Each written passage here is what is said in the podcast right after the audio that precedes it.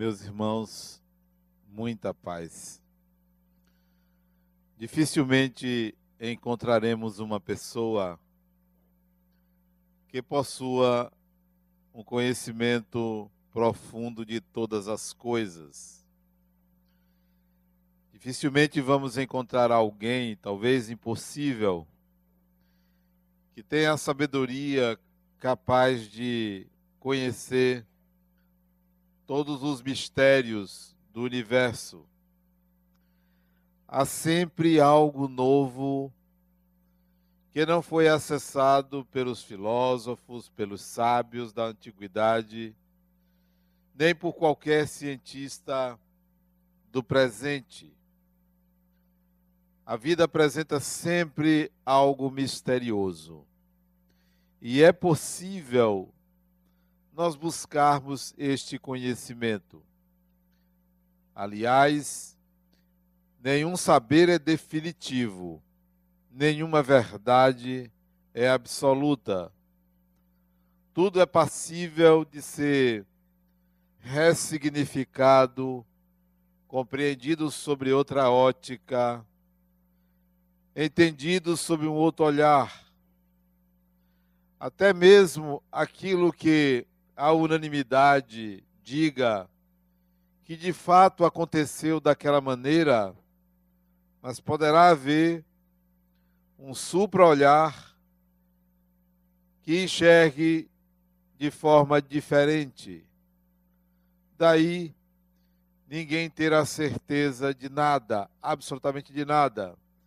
Muito menos não há ser humano algum que tenha total segurança.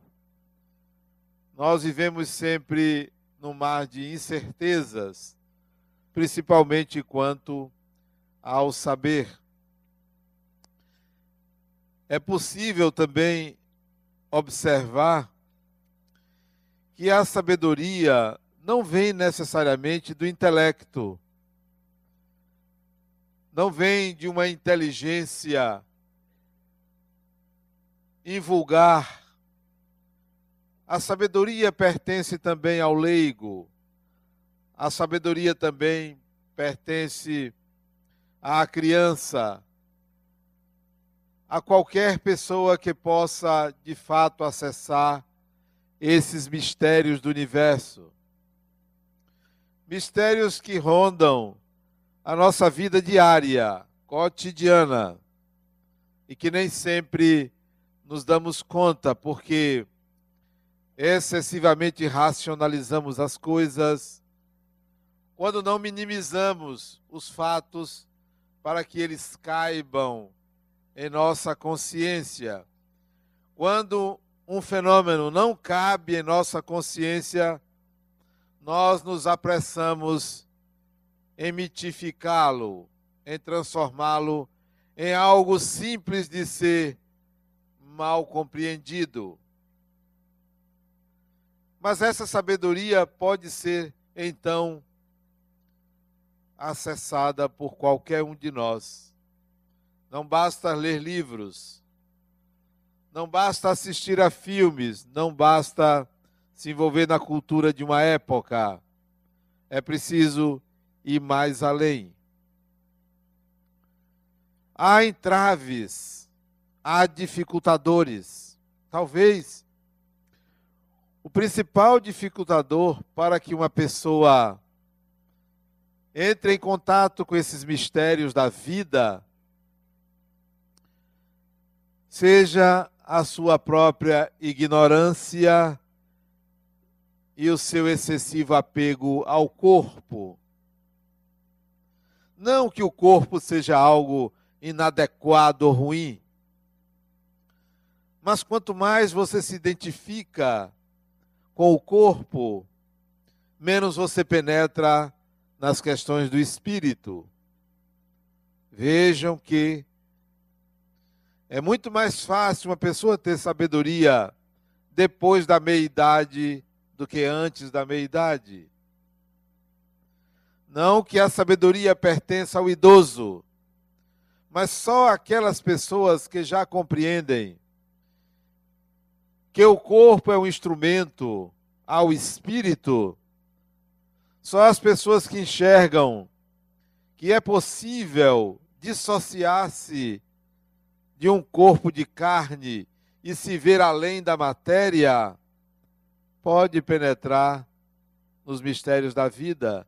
Porque enquanto houver uma identificação, ou uma forte identificação com o corpo, enquanto você acreditar que você é essa veste, é essa roupa, você vai achar que mistério é saber quem tirou aquilo, quem roubou isso, quem falou tal coisa. Você vai pensar que isso é o mistério. Não entendendo que mistério é um desconhecido total. É um escuro em que a mente consciente vai penetrando e clareando para o entendimento da própria alma. Então, pós-meia-idade é que você começa a se desapegar do corpo e a entender algumas coisas. A entender que mediunidade não é uma faculdade religiosa. A entender que mediunidade não é uma coisa mítica, fantasiosa. Mediunidade é um canal de acesso, é uma possibilidade de entendimento. Mas enquanto você pensar com o corpo, ou mesmo com uma crença, você vai achar que é algo mágico, fantasioso, e que vai lhe salvar, é preciso ir mais além. A meia-idade é aquela época ou aquela fase da vida que você começa a olhar para o passado e a compreender as razões por que você agia daquela maneira. A meia-idade é aquela fase que você já não se incomoda mais com quem queira lhe atrasar. A meia-idade é aquela fase que você olha para o presente e diz: Eu tenho muito o que fazer. A meia-idade é aquela fase que você começa a cuidar do corpo para que ele lhe ceda tempo para fazer, para realizar. A meia-idade é aquela fase reflexiva. Eu tenho que pensar. Eu tenho que adequar a realidade que me oferecem aos meus propósitos. Eu agora posso fazer escolhas sem a pressa sem a pressão de A, de B, de C, sem a exigência de ter que cumprir por obrigação. A meia-idade inaugura a idade da reflexão. Então, a sabedoria começa aí. É preciso se desidentificar do corpo. Não, eu não sou este corpo, ele me serve. Ele me serve, ele me é útil, ele é importante, ele me dá prazer, ele me permite me locomover, falar, conversar, cantar, dançar, apresentar-me como uma imagem, mas definitivamente eu não sou ele. Ele tem dois olhos e eu tenho um olhar. É diferente. Eu não tenho dois olhos, eu tenho um olhar. Dois olhos têm o corpo. Ele tem uma boca que se alimenta, eu absorvo. Ele tem dois ouvidos e eu ouço. Eu tenho uma audição. Ele tem uma pele, eu tenho uma sensibilidade. É diferente. Que tal você passear com o seu corpo e não simplesmente deixar que ele determine o seu olhar, a sua sensibilidade, a sua audição, o seu gosto? Que tal você inverter a ordem? Porque você vai descobrir, quando você inverte essa ordem, que é o espírito que estará no comando, que é você, espírito. Quando você inverte isso, você vai entender que as fragilidades do corpo não são as suas fragilidades, que as deficiências do corpo não são as suas deficiências. Você vai entender que há fragilidades e deficiências do corpo e há ausências na alma, há ignorância na alma. A alma não é deficiente, é ignorante. O corpo adoece, a alma é ignorante. Há que perceber sobre outra ótica. Você tem faltas, falta conhecer isto, falta saber daquilo. Não, você não adoece. O adoecimento da alma é a ignorância. Uma pessoa, quando erra, quando comete um delito, uma ilegalidade, uma inadequação, ela apenas é ignorante. Mas no olhar da lei, ou no julgamento dado pelo corpo, a pessoa é ladrão, assassino, corrupto, doente mental. O espírito não adoece. A doença está na ignorância que está na mente. A doença está no corpo que é mata-borrão, que suga aquilo que acontece na nossa mente. Então, eu convido todos a viverem a meia-idade, mesmo os mais jovens, mesmo aqueles que tenham 20 anos, 30 anos. A meia-idade, em geral, é um pouquinho depois. Em geral, 40 anos. Mas é lamentável que você vê homens e mulheres com 50, 60, 70 anos ainda se olhando como um corpo, sem a sabedoria, disputando espaço com a carne, com a matéria, vendo as coisas de um prisma pequeníssimo. São almas pequenas, não cresceram, não voaram. Então eu convido vocês, mesmo os mais jovens, a entrarem na meia-idade, nessa idade da reflexão. Para que pressa? Ali, logo ali estará a morte. Logo ali. Não tenha pressa. Não tenha pressa. Logo ali daqui a pouco. Um ano, dez anos, vinte anos, cinquenta anos, está ali. Vem, não tenha pressa.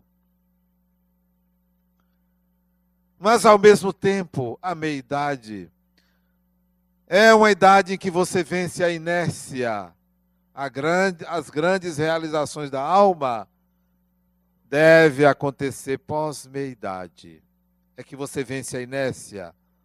Não procrastina. Não posterga. Não fica pensando depois, depois eu faço. O que eu tenho que fazer, eu vou fazer. Um dia, atendendo no meu consultório a uma psicóloga, em dúvida sobre o que fazer da vida dela, e eu perguntei: por que você escolheu psicologia?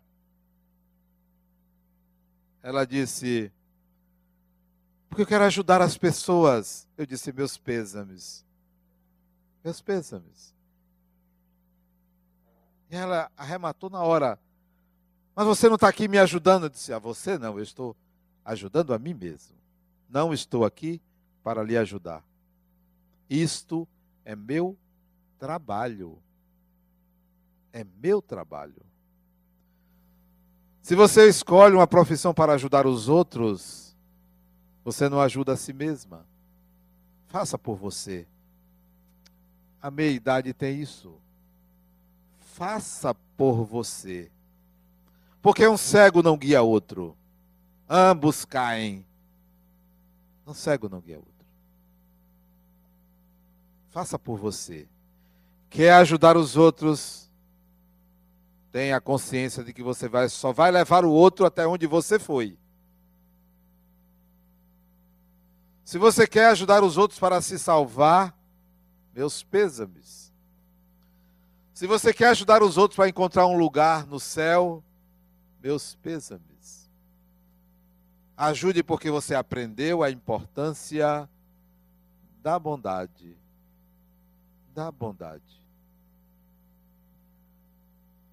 A meia-idade que eu convido vocês é, é saiam da inércia não procrastinem. O que tenho que fazer por mim? Ou eu me desvio de mim mesmo para cuidar de alguém, porque eu escondo a minha ferida.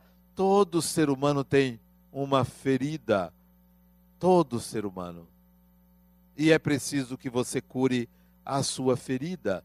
Se você não curar a sua ferida e quiser curar a ferida do outro, a sua vai virar um câncer.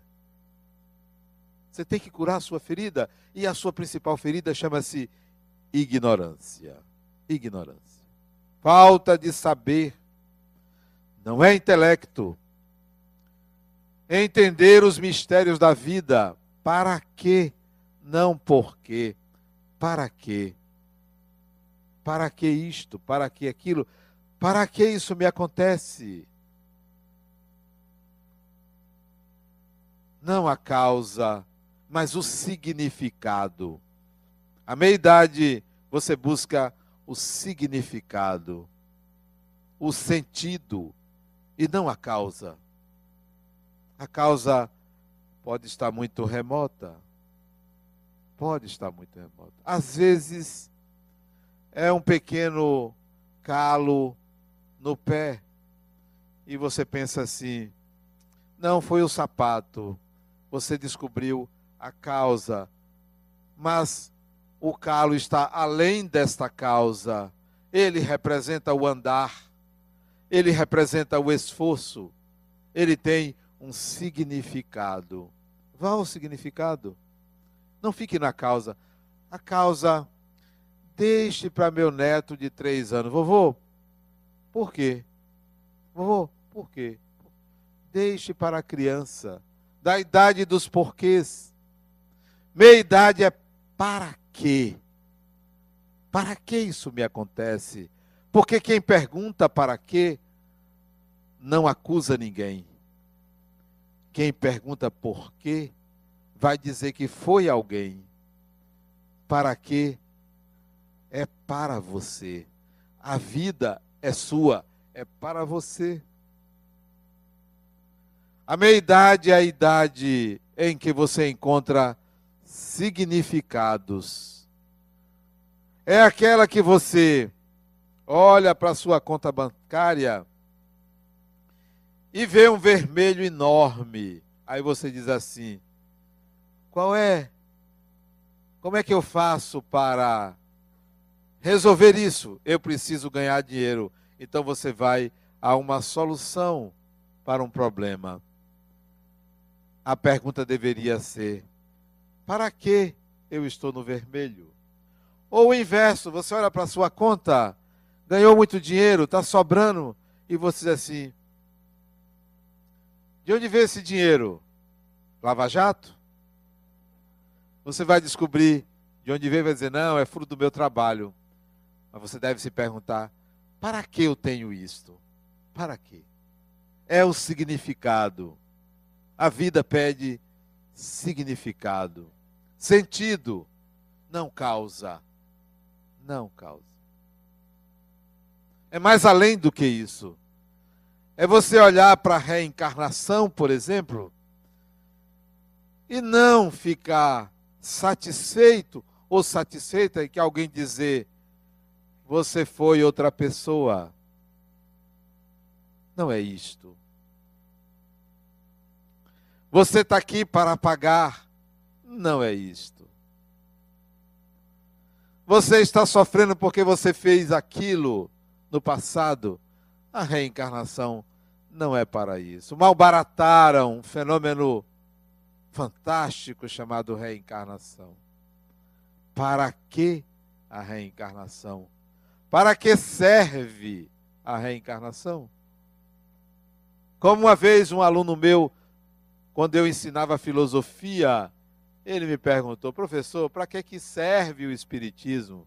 Nunca tinham feito essa pergunta, porque a pergunta era o que é. Ele perguntou, para que serve? Isto é, para quê? Não o que.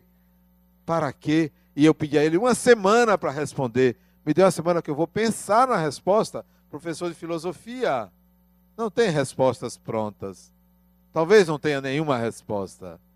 Então eu pedi uma semana eu vou pensar sobre uma resposta. E passei uma semana pensando: para que serve isso? Qual é a finalidade? Ele queria saber isso. Não causa. Não causa. Para que serve? Para quê? Então, vá mais além. Vá muito mais além. Alguns anos atrás, eu estava no bairro de Botafogo, no Rio de Janeiro. Fui lá fazer um curso na Fundação Getúlio Vargas. Isso tem muitos anos. E eu aproveitei para ir na casa de um amigo meu, que eu conhecia por carta. Não tinha e-mail, celular, conhecia por carta. Computador, por carta. Fui conhecê-lo. Me correspondia com ele, porque lia os livros dele e tinha muitas dúvidas. E fui lá, pessoalmente. Ele me deu o endereço, eu tinha, eu vou na sua casa, ele marcou hora, dia e horário. E eu fui. Botafogo. Ele morava, morava porque já desencarnou. Morava numa cobertura, um triplex em Botafogo. Fui lá e começamos a conversar sobre reencarnação. Olha os mistérios da vida. Ele disse assim para mim, Adenauer, eu morei quatro anos em Nova York. Quatro anos. Fui representante comercial de uma empresa brasileira. Uma empresa estatal. Sabia falar o inglês, o espanhol, o português e o francês, ele me dizendo. Um dia de domingo, sem ter muito o que fazer, saí pelas ruas de Nova York por andar. Aquele friozinho, e eu caminhei. Caminhei. Deparo-me numa das ruas com uma livraria aberta, uma espécie de sebo, uma livraria antiga. E eu entrei. Quase que puxado pela atmosfera dos livros que ele tanto gostava, adentrei aquela livraria. E em meio a essa conversa, ele me dizia que a esposa dele tinha reencarnado, tinha uma encarnação antiga no Egito, razão pela qual o apartamento enorme era cheio de quadros pintados por ela, esculturas, tudo de motivos egípcios. Eu entrei naquela livraria e fiquei ali E veio um rapaz me perguntar se eu precisava de ajuda, como é comum. Eu disse que não, que eu só estava olhando. Era uma livraria grande, eu fui adentrando pelas prateleiras, até que eu me deparei numa prateleira muito alta. E eu chamei ele e disse assim: Por favor, o senhor pode pegar aquele livro? E ele me trouxe o livro e me mostrou. Era um livro que tinha mais ou menos uns 60 centímetros por uns 30 centímetros e mais ou menos uns 12 centímetros de altura, o livro. Lá em cima, o rapaz puxou a escada, subiu com dificuldade, tirou esse livro, colocou em cima de uma mesa e ele, então, esse meu amigo, abriu o livro. Quando ele abriu o livro, foi um livro escrito no século XVI. 16. Um livro escrito por ele, em alemão. E ele disse: Adenauer, quando eu abri, eu me lembrei do alemão. E lia o alemão que eu não sabia. Passei a ler e a falar o alemão a partir daquele dia. A partir daquele dia. Reencarnação. Se eu fui este indivíduo e o livro estava assinado por um filósofo alemão de nome Melanchthon. Melanchthon. Um filósofo que se pautava por uma crítica ferrenha à religião católica. E ele, junto com um amigo, deram bases para o pensamento protestante. O amigo dele e colega de faculdade era Martinho Lutero. Para que a reencarnação? A reencarnação não é uma panaceia que explica tudo. É um processo de aprendizagem, de educação da alma, de continuidade, de busca do novo. Não é para olhar para o passado. De busca do novo, nós voltamos aqui para aprender coisas novas. O que se aprende aqui não se aprende no mundo espiritual.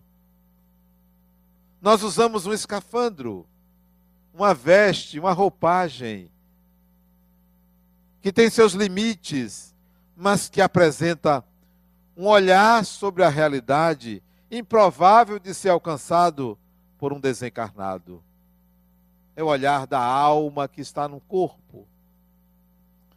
Não despreze o corpo mas desapegue-se dele. E ele então me mostrava o livro, e eu embevecido com aquilo. E depois me mostrou o que ele estava escrevendo. Disse, Adenal, eu estou escrevendo esse livro. São trabalhos que eu fiz de regressão de memória com um amigo meu. Esse amigo meu, jornalista, lá no Rio, foi um revolucionário francês, à época da Revolução Francesa. Ele se chamava Camille Desmoulins. Era um carbonário. E as sessões de regressão com ele duraram alguns anos e está aqui o resultado. Mas eu não posso publicar. Tem 15 anos que isso está aqui sem eu poder publicar. Porque o meu amigo me proibiu de publicar. Porque ele me acusou de que eu interferi na lembrança dele do passado. Mas como assim? Ele, conscientemente, fora do transe, ele é a favor de que da ideia de que Jesus teve um corpo fluídico. E durante a lembrança de vidas passadas, ele diz que não, que Jesus não teve um corpo fluídico. E essa ideia eu também tenho. Ele me acusa de ter mudado a ideia dele. E por causa disso o livro não foi publicado. Posteriormente, o amigo dele, compreendendo o equívoco, tanto o equívoco de achar que Jesus teve um corpo fluídico, quanto de acusar o amigo, autorizou a publicação do livro. O livro se chama Eu Sou Camille Desmoulins. Não sei nem se tem aqui. A reencarnação traz muitos mistérios. Se você se aprofundar, você começa a entrar em contato com seus conhecimentos pretéritos, com seu saber. Você começa a ver que você não é essa ignorância toda, é um pouquinho, mas não toda. Você começa a identificar afinidades maiores, não aquelas afinidades que a gente ouve os casais dizer, poxa, a gente tem o mesmo gosto. Mesmo gosto, gosta de pudim do mesmo jeito. Grande coisa, afinidade. Se gosta de viajar, grande coisa. Todo ser humano gosta de viajar. Se gosta de ir ao cinema. Quer dizer, não é isto.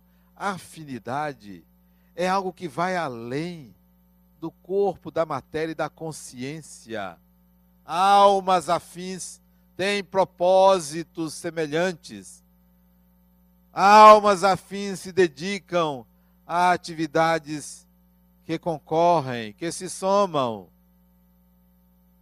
Você descobre isso quando você penetra nos mistérios, por exemplo, da reencarnação.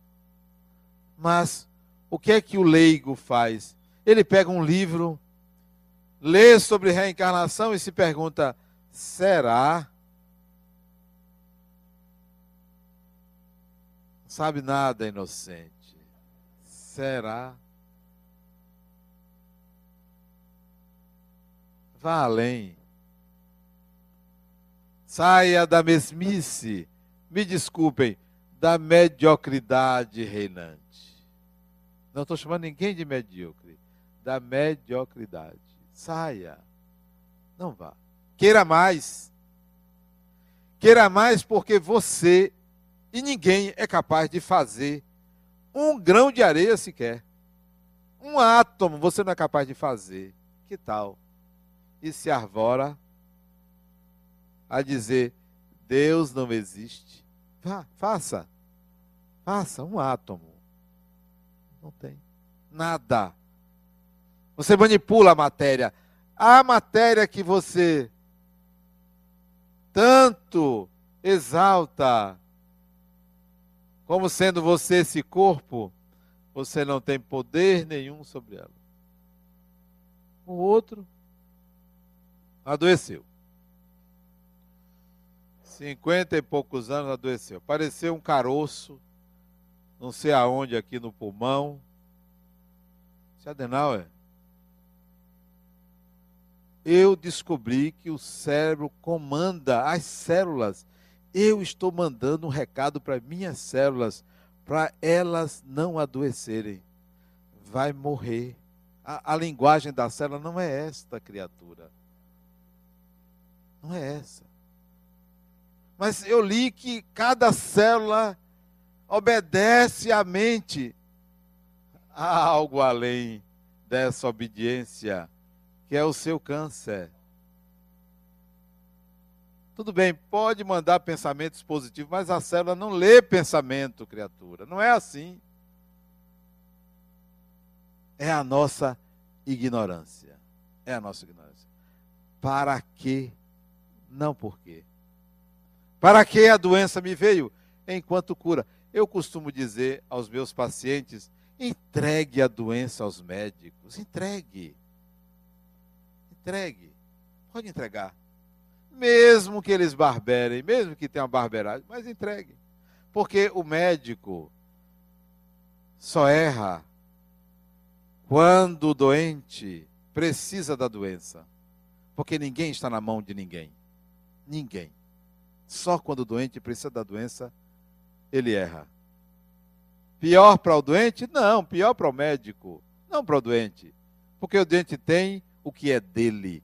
Cada um tem o que lhe pertence. Entregue a doença ao médico e pergunte-se assim: para que eu tenho isso? O que, que a vida quer me ensinar, quer me dizer? É muito mais do que você ficar ali buscando conscientizar a célula. Coitado da célula. Está ali de saco cheio de você ficar mandando luz para ela. Mandando luz. Mandando luz para a célula. E o tumor crescendo. Pode mandar luz. Não é por aí.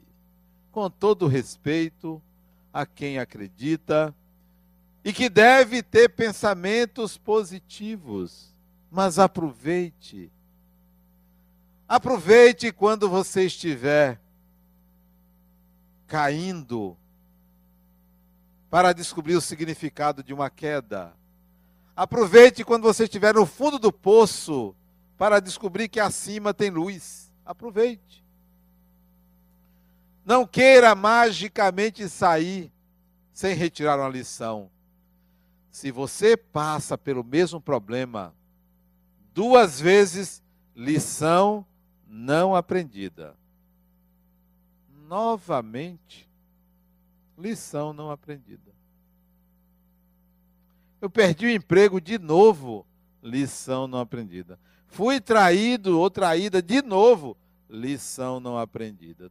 Tudo que se repete é para o espírito consolidar um significado. Um significado.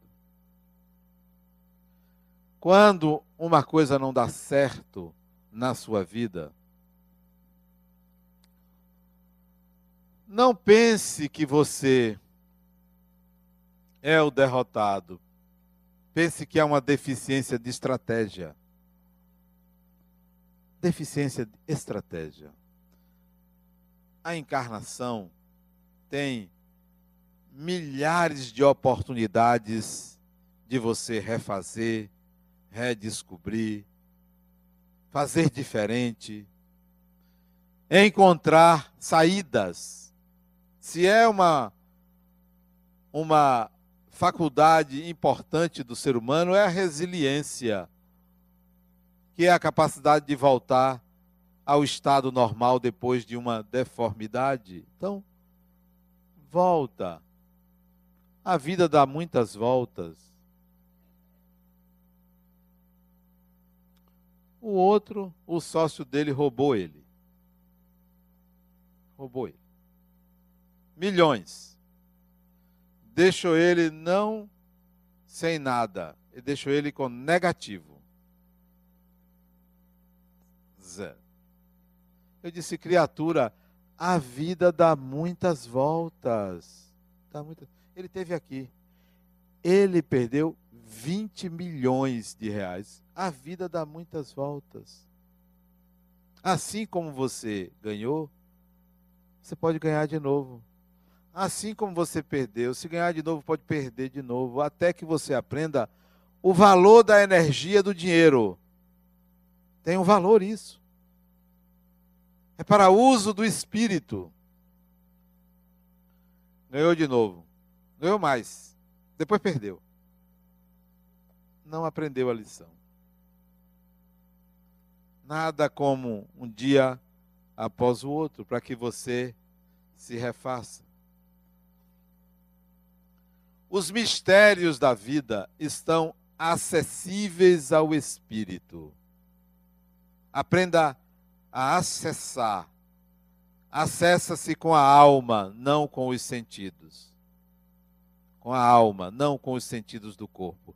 Não é com os olhos, não é com os ouvidos, não é com a boca, não é com a pele. O que, que tem mais? Qual outro sentido? Esqueci. Olfato, não é com, com o nariz. É com a pele e o tato, é com a alma. Escute o universo. No silêncio da sua alma você pode escutar. Na quietude da sua intimidade você pode escutar. Mas se você anda atropelando a vida, correndo daqui para ali, querendo abraçar o mundo de qualquer jeito, você não vai escutar a sua alma. Não vai. Não é como escutar música. Não é como ler ou enxergar ou assistir a um filme. Pegue no ar. Estava dizendo a Ana Carmen aqui mais cedo que segunda-feira, segunda-feira, eu tive uma ideia. Mas, provavelmente por causa da idade, minutos depois eu esqueci. Esqueci. Até hoje estou tentando buscar de volta e eu não me lembro. Estou tentando buscar. Hoje é quinta. E é uma ideia excelente. Eu sei que é. Está pertinho. Mas sumiu. sumiu. Eu estou atrás dela. Daqui para domingo eu pego ela. Daqui para domingo eu pego ela. Vou pegar, ela virá. É algo que eu sei que era importante, que era bom, mas eu esqueci. E eu me pergunto: para que eu esqueci? Porque não é agora. Provavelmente é para daqui a pouco, amanhã, mas virá. Escute o seu daimon interno o seu daimon interno, não é o seu demônio interno. O seu daimon interno. Né? Porque se você for escutar o seu demônio interno, não vai sair boa coisa. Você não vai alugar. Aliás, vai. Vai para um umbral. Vai para longe. O daimon é o velho sábio o daimon é o arquétipo da sabedoria própria. Escute. Vibra na sua alma, reverbera em seu ser essa sabedoria. Acesse. É aquele momento que você fica bobo, boba, assim. E a coisa vem, surge.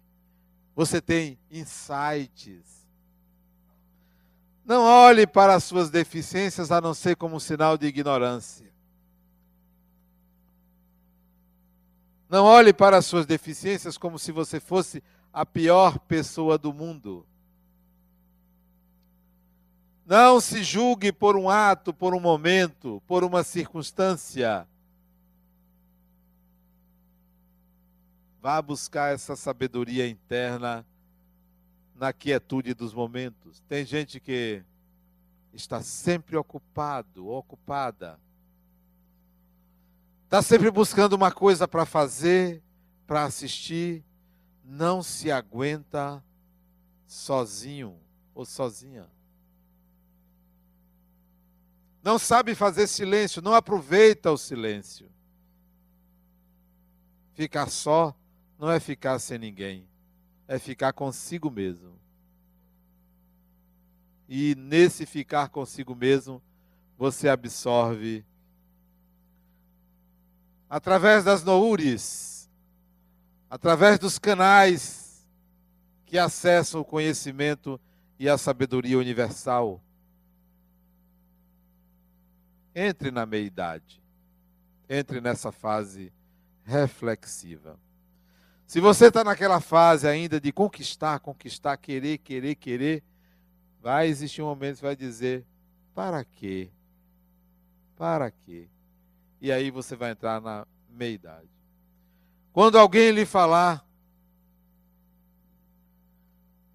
de evolução, o espírito evolui, você vai se perguntar: o que é isto? E alguém vai dizer: não, você precisa evoluir moralmente. Aliás, essa semana, uma paciente me disse: Adenauer, no campo moral, eu tenho evoluído. Eu disse: criatura, você não precisa evoluir no campo moral. Não precisa. Você é uma pessoa mais ou menos. Tá bom assim. Você quer evoluir no campo moral? Para ir para onde? Fazer o quê? Você já é uma pessoa boa. Você é uma pessoa educada. Sadra, mas tem vezes que tem uma raiva de você é um ser humano. Você quer evoluir no campo moral para quê? Criatura, você precisa aprender que o que você precisa nesta encarnação, bem assim, nesta encarnação, é deixar de ser preguiçosa. Sério. Preguiçosa. Aquela pessoa preguiçosa. Dondoca, preguiçosa. Vá trabalhar, criatura. Não me provoque. Ah, evoluir no campo moral. A trabalhar, que você precisa. Vem para a encarnação, tem um marido rico, pronto. Gosta de fazer caridade para um e para outro, mas trabalhar que é bom? Nada. Vai trabalhar. Você, nessa encarnação é isso que você precisa. Negócio de evolução moral. Quando alguém lhe falar de evolução, o que é isto? O que é evolução? Pense que esse corpo é produto de milhões de anos de evolução. Este corpo, ele é assim, graças a processos alquímicos da natureza que forjou este corpo.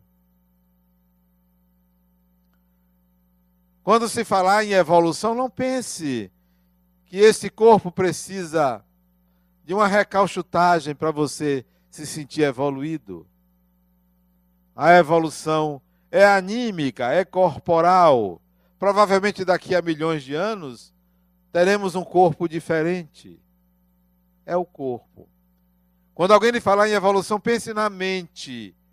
A mente evolui. A mente tem processos, tem uma dinâmica, tem funções. Funções ectopsíquicas, funções endopsíquicas, funções de captação, funções de armazenagem, tem funções. A mente evolui, mas a mente não é você. A mente é um aparelho. A mente é um órgão. Evolui. A mente de hoje não é a mesma mente de dois, três mil anos atrás. É outra mente, porque evolui como o corpo evolui. Bom, quando falar em evolução, pense no espírito. Pense no Espírito. A história do Espírito não é a história do corpo. A história do Espírito não é a história da mente. A história do Espírito é a história da capacitação, da integração de habilidades, da integração de competências. Então, se pergunte: eu, espírito, quais as minhas habilidades? Não eu, corpo. Você pode ser um exímio tocador de violão, mas o que importa não é se você sabe ou não sabe tocar, é o que você faz com a música. Isso é uma habilidade. Descubra suas habilidades. Quais as habilidades que você não tem? Vá atrás delas. A reencarnação é para isso. A evolução é um processo de aquisição de habilidades e competências ao espírito. Não é um processo de memorização. Não é uma relocação na sociedade, não é uma mudança de classe social.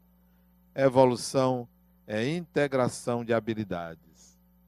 Descubra o que lhe falta e integre. Pense em evolução dessa forma. Há mistérios além do que sonha a nossa vã filosofia, do que consta dos tratados, dos livros. Vá em busca disso. A alma nunca deve cessar de buscar. O espírito nunca deve deixar de evoluir. Vá em busca, porque o grande interessado é você. Quanto mais você conhecer esses mistérios, mais você vai sentir a doce e misteriosa presença de Deus. Muita paz.